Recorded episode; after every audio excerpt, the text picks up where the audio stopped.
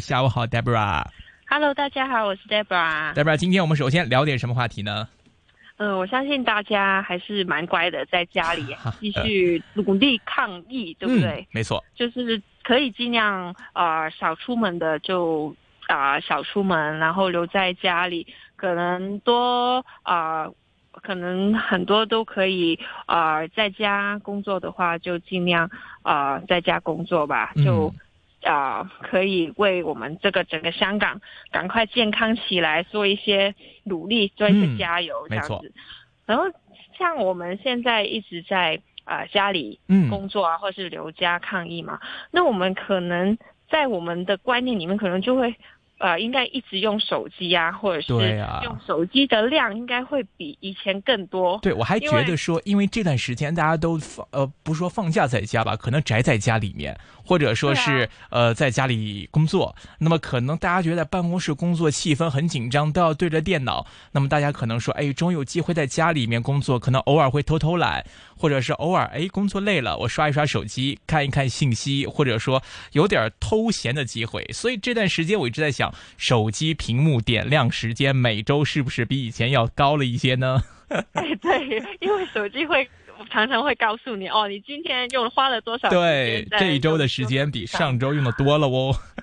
对啊，而且因为你在家嘛，基本上你可能去厨房煮个面，可能你就机机不离手，或者是你觉得很懒，就很慵懒这样子，刚刚在啊醒。然后还不想下床，可能你又划一下手机这样子。对。那理性上面就会觉得啊，应该手机的用量或者是它上面的流量应该会比电脑多。嗯哼。可是呢，呃，有一些数据呢就证明，呃，行动端的流量呢就没有明显的增长，反而呢就是。电脑上面的流量呃流呃流量呢，它的网络上面的流量呢，就有一个很大的一个增长哦。那这个我们可能一听上去是不是啊？怎么可能？因为手机实在是太方便了。那原来呢，因为我们都留在哎家里啊工作啊，嗯，而且呢呃有一些呃不用上班的啊。呃啊啊一些呃工作者啊，他们还是需要用电脑，因为很多文书还有一些开会啊，用电脑是比较方便的。但你刚刚所说啊，可能工作到某一个点很累，那他就会用电脑去上。资讯呃不用手机，因为很多现在软件上面啊，像 WhatsApp 其实也可以搬到电脑上面，有一个网上网上面的作业嘛。嗯，所以其实他们还是可以用电脑，所以集中在什么？你工作也在呃电脑上面，然后跟其他朋友联系也在公呃朋友上面，然后去 Facebook 也可以在电脑上面，所以在电上原来呃这个我们呃觉得。应该手机会用多了，反而是用电脑。哎，我这边想到一个我们可以参考的数据啊，因为这段时间大家如果之前大家会觉得说，哎，早上上班的这个地铁的人流量好像有少了一些，为什么呢？因为大家如果 work from home 的话呢，大家会看到，呃，我不再需要用手机的 data 去上网了，我可以在家连 WiFi。我可以连无线网络在家里上网，那么通常能够连到无线上的地方，一般都是在室内嘛。那么一般来说，在室内里面，那大家如果说选择上网的平台的话，那么上网电脑的用户体验一定会比电话好。所以当大家发开始不是用手机的移动数据来上网，而是通过家里的无线联网来上网的话呢，一方面我们可以看到手机的。用量 data 用量会减少，另外一方面，这个 WiFi 使用率提高。那么相反，我们如果能够用到无线上网的地方，那么我们当然可能会选择我要看剧也好啊，或者说我是聊微信打字速度也好啊，那一定是电脑比手机要快了。对啊，而且不过这次的我们说的好像回光返照啊，在电脑用量上可能就。只是在这个比较特殊的情况下面，因为一般来讲，如果我们在恢复恢复我们呃呃呃朝九晚五的一些生活，我们基本上回到家也不想开电脑了。嗯，所以呢，就这个这么特殊，我比较呃觉得还蛮有趣的一个现象呢，想大跟大家分享，就可能只在这个抗疫期间出现。而且我发现有一个现象，我不知道 Debra 有没有感觉，就因为我们平常用手机太多了，就是我们手机上面如果是用去支付也好，或者用它去进行一些这个页面跳转也好，因为它是在手机平台上嘛，它很多，比如说我们的一些呃某宝网啊，或者是一些某国网啊，在上面消费的话呢，它这个界面跳转的非常流畅，而且界面非常清晰，所以就我们点一点就知道往哪里点，就交易付款 Face ID 一下，Touch ID 一下就已经可以支付完成了，就特别方便，特别快。那么现在我之前其实前段时间我还有试过，就是我在开着电脑的时候，我在网上扫品去某宝网上面去想去买一些商品啊，或者看一看呐，然后或者说是 在一些水果店的一个网络的。那个 Web 版就网页版上面去看的时候，想去买的时候呢，反而觉得没有手机流畅。对，因为我手我手机它的页面一个跳一个，一个跳一个，非常清晰。但是我在电脑上面呢，它可能有的这个图片打不开呀，或者说它这个跳到下一页之后选项特别多，都不知道选到哪里，它的界面标示也没有很清楚。页面也比较复杂一点，反而我觉得说，在这个环节上，好像我在一些网络购物啊，或者是网络去找一些东西的时候，它的界面显示反而没有手机清晰了。所以我渐渐好像感觉到呢，就在这些平台或者说这些企业，他们在推手机 OTT apps 这个平台的时候，好像越来越。有点儿怎么说，把更多的精力忽略了，对，忽略了我们传统的电脑版本上面。大家可能如果看，大家如果去看楼，大家都会感觉到，就是我们之前可能去看楼、了解一个楼盘的时候，我们一定会上这个新盘的网站去看它这个网页这个外部配置做怎么样，这个售楼书清不清晰，它的这个间隔图有没有标示很清楚。大家都习惯这种方式，现在慢慢看到，哎，都是很多 agent 去分一些 PDF 给你，然后去把这个链接弄个手机的一个小像一个贺卡的那种一个一个介绍书的一个形式发给你，都是用这种形式了。当我们想去回到网上去看它有没有更更清晰、更详细、更完整的一些资料时候，他反而提供不了，所以好像他有点本末倒置的这种感觉，都是。太专注在手机平台上，反而去忽略到了就是原本的一个网络在网页上面它的一个信息提供，或者是一些相关设计的一个感觉。其实大家可能如果没有去进行网页的一些资料搜索，或者说真正体验的话，可能还没有察觉到这一点。那所以呢，我们也希望这些企业啊，或者很多一些创业型的一个机构，大家可能一上来首先推一个 APP 出来。把这个东西植入到你的手机里，那么我们也希望大家同时啊，可能是要做好一个全方位的一个计划。那么不要说只是无一味的去把这样的一个精力摆在手机端 OTT 端，那么大家还是应该就全面发展。那么同时在网页上面，是不是能够搜查到你们这家公司啊？你们这个网公司的网页是不是足够清晰呀？是不是也有相等配置的一个呃服务啊，或者是美观呐、美化呀？那么我觉得两者都是不可偏废的，大家都应该要注意点，不要一味。为了去这个偏向手机，而忽略了可能一些网页或者是其他平台上面的一些相关的工作了。好的，那么接下来呢，我们就来聊一聊啊，在这个疫情期间，那么大家最关注的都是一些什么话题 d a r a 你觉得在这段时间，可能就像二三月、三四月的这段时间，在内地啊，我们这边说，你觉得大家在网络热搜词应该会是哪一个呢？哇，会不会是餐厅啊？呃，有类似，因为他们都被疫情影响，但大家最关注的或者是搜索最多的这个词呢，是复工。因为大家看到，在一月底的时候是春节假期，就是农历新年假期在内地完结的时候，但是因为疫情呢，这个的一个复工的进程被拖延了，而且不同的行业会有不同的这样的一个复工的时间表，所以大家都在关心我哪天要上班啊，所以大家都在搜复工、复工、复工，不同的地方、不同的行业。餐厅的复工会不会比较快呢？呃，餐厅因为它会有个人流的聚集，因为它一定要是食客到餐厅里面来，或者有厨师过来，所以餐厅的复工进度相对。比较不会这么快，但是呢，我们来看呢，在三月的第一周为例子，那么关于复工相关的资讯，百度的热搜的热度环比上涨了有多少呢？百分之六百七十八，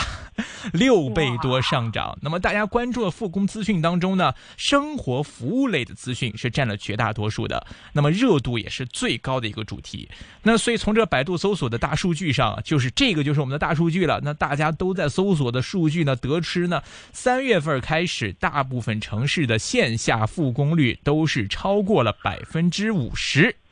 嗯，呃，线下复工率最高的是青海省的省会西宁，因为那边呢，可能就是因为这个疫情比较没有那么严重，可能只有几例，很快就被治愈了，所以那边的复工情况最好。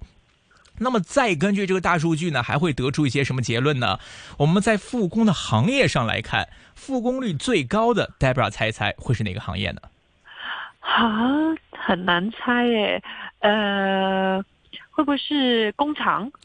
因为工厂呢会有很多的一个人流集中，而且大家呢都是这个放假嘛，很多工人呢、农民工啊都要回到家乡，所以工厂它反而的复工率是比较低或者是比较延后的，是比较没没那么多人聚集的一些工作，所以是金融行业啊，金融业的复工率呢，在三月初、二月底开始复工率就达到了百分之九十六点二八。那这边我们看 A 股开市很快，我们就可以看出来。来啦，嗯，而且之后我们看之后的一个复工率最高的是汽车服务业，复工率有百分之九十六点一五。但是我像刚才 Debra 提到的，这个受疫情打击最严重的这个餐饮业，是根据大数据显示是开始出现了一个回暖。那么，其中北京的餐厅，我们看到大数据和云计算三个行业的百度指数呢，在疫情降到低谷之后，从三月份开始的三十天，迅速出现了一个反弹，甚至是反弹到啊比之前正常时期更高的一个位置。其中，我们看人工智能的百度指数上升最明显。大概比疫情发生之前上升了有百分之三十。调查还显示，那原来是得益于三月三号人工智能专业研究生将会扩招的这条政策。另外呢，我们来看农业方面，这个关键词的百度指数也是略有上升，大概比疫情之前是上升了百分之十。所以这些。几个板块呢？我们把它罗列到一起啊，我觉得特别能够反映出在疫情之下人们的一些心态，或者说它是对我们经济结构带来的一些影响跟改变。那首先，代表听听你的意见啦，你会怎么来看？哎，刚才我们提到的金融行业呀、汽车服务业呀、餐饮行业呀，包括人工智能，还有农业这五个行业，你觉得在疫情当中他们的处境会怎么样呢？我觉得就像刚刚金融啊，你说金融业。在我们啊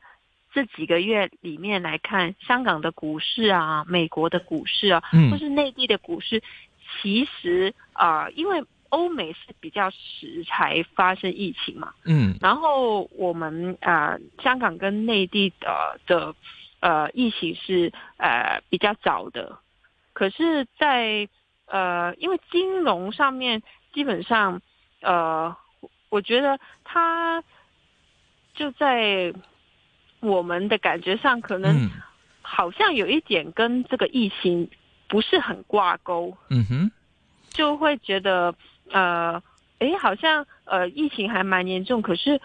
不不像我们想象中，呃，那个金融股价会有很大的波动波动。那相反，就是美国那边，就刚刚疫情发生的时候，其实呃呃，也不是因为在我们中。哦，我们内地这边有疫情的时候，美国其实是没有什么大的影响嘛。嗯。然后后来才突然有很多次的熔断。嗯。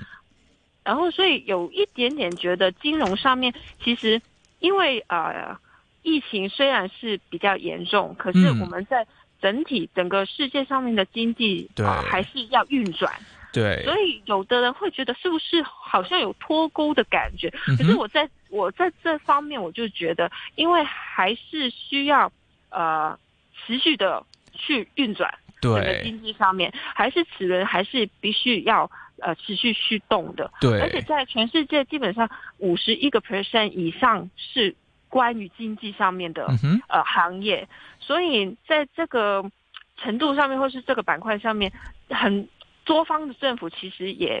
不不希望，就是不希望经济有太大的波动。是，确实，其实我们会有很多不同的措施，希望去帮助整个经济。因为一个国，就是我们现在跟以前沙士的时候很不一样。以前沙士就还没有那么呃全球化，嗯，现在就是一个全球化的。的把呃比例相当重，嗯一，个国家跟另外一个国家就是呃互相牵连的，所以一个国家垮掉，基本上就是呃整个全世界都会牵连非常广，所以每个国家都一定要就相对比较保护经济上面的一些嗯，呃正常的运作，是，所以在在在金融上面就不可以。就是在政策上政策上面也是非常要要非常小心。嗯哼，因为我们看，其实，在疫情以来啊，就市场普遍都会预期经济会有个大幅度的下行，因为各嗯行各业、对很多行业都已经停摆了，但是嗯金融行业没有停摆，为什么呢？因为金融市场还要针对这些停摆的经济做出一些金融市场上它应该有的反应。那大家会说，哇，金融市场上那不是很多这个人与人之间的交流，股票交易所里面也是人山人海，或者说是很多交易员在那边，但是没有关关系啊。那如果为了疫情，我们可以把纽交所关闭，但是这些交易员可以在家里或者是在这个工作自己的办公室 office 里面，那么通过其他的方式来进行交易。所以我们看到金融市场上它没有暂停，反而呢它的复工率或者是运转率有百分之九十六或者是以上的一个水平，大家就可以看得出来。那至少我们在之后的一些投资方向或者是大一个目标方面，大家会看到哪些行业的运营是不会受到太大的影响的。就像金融业一样，那么即便说经济变坏了，但是金融市场还是在按部就班的运作。即便因为经济下行的预期，市场反应会变得很差，但是这个行业还是在继续运作的。那么汽车服务业大家也看到了，那可能是因为公共交通受阻，那么很多的一些人群的出行要靠自己的方式，私家出行的方式，那最多人可就是开车了。那么嗯而且这个汽车服务业可能都是洗洗车呀，或者是修下轮胎呀，这样不用太多人聚集的这样的一些工种的话呢，所以看到，而且作为在一个特殊时期，它的重要性也是被体现出来了。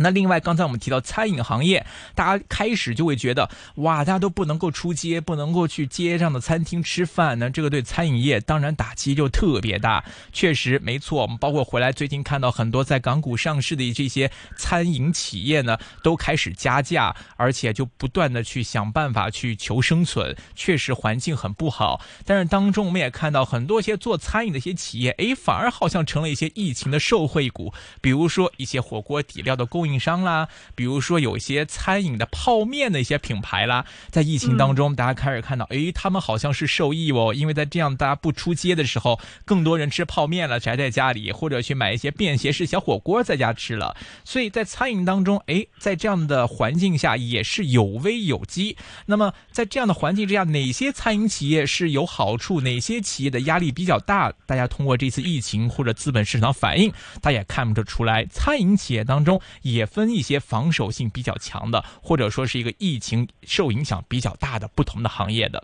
那再来看到人工智能了，大家看到哇，很多地方没有办法复工，很多地方要停产，那么很多地方要去人进入到一些危险的环境里去工作，大家开始关注到，哎呀，人工智能是如何开可以在这个环境当中如何来被我们更好的利用，去规避一些病毒的风险。因为除了电脑病毒，人工智能应该还是不怕这些生物细菌的一些病毒。所以在这样的一个环境当中，大家会更加意识到这个人工智能啊、机械臂呀、或者机械人呐、这些这些可以被人类用来应对疫情的一些相关的一些科技服务的重要性是再次被体现出来了。那另外就是农业了，大家看到哇，疫情来了，蝗虫来了。这个农业可能要减产了，要欠收了，可能会接下来要囤粮食了，所以在回到人类最基本的生存问题的担忧的时候，越来越多人关注到粮食问题能不能得到保证了，所以看到越多。在香港的超市里面，大家都开始去买米呀、去买面呐、开始进行囤粮的行动的时候，大家开始关注到啊、在真正如果说要有经济危机或者要有世界大战的时候，我们还是应该囤好粮食，有充足的农业的供给，保证我们不会被饿死，这才是一个先决条件。所以大家看到资本市场上的这些农业相关股份瞬间就开始抽起来了，大家都说啊，我们要关注农业，哪些是生产粮食作物的，有机会在这样的一个不稳定的市场当中。迎来一个市场资本的关注，所以看到 A 股很多农业股都飙涨起来了，包括老百姓都开始这些呃这些大米呀、粮食都开始囤起来了。所以这次疫情啊，觉得 虽然说在资本市场上也是腥风血雨，这个涨涨跌跌波动局势特别的明显，但是从这些行业的细分，或者说是在整个疫情当中资本市场的反应，也是给大家好好的这个投资部署方面是上了一课。就包括我们刚刚看到哪些行业的复工率，或者哪一些行业的业绩行情，哎，比较不会受到疫情的感染，相反可能会迎来一个机会。那么通过这次疫情，哎，大家真的看出来了，接下来大家会把焦点放在哪里？市场资金将流向哪个方向？相信大家通过目前的现象，都会看到一定的本质，得出一个自己的结论了。好的，时间关系，今天节目就先跟 Debra 聊这里，也感谢 Debra 给我们带来的话题分享。我们下周节目时间再会，拜拜，拜拜。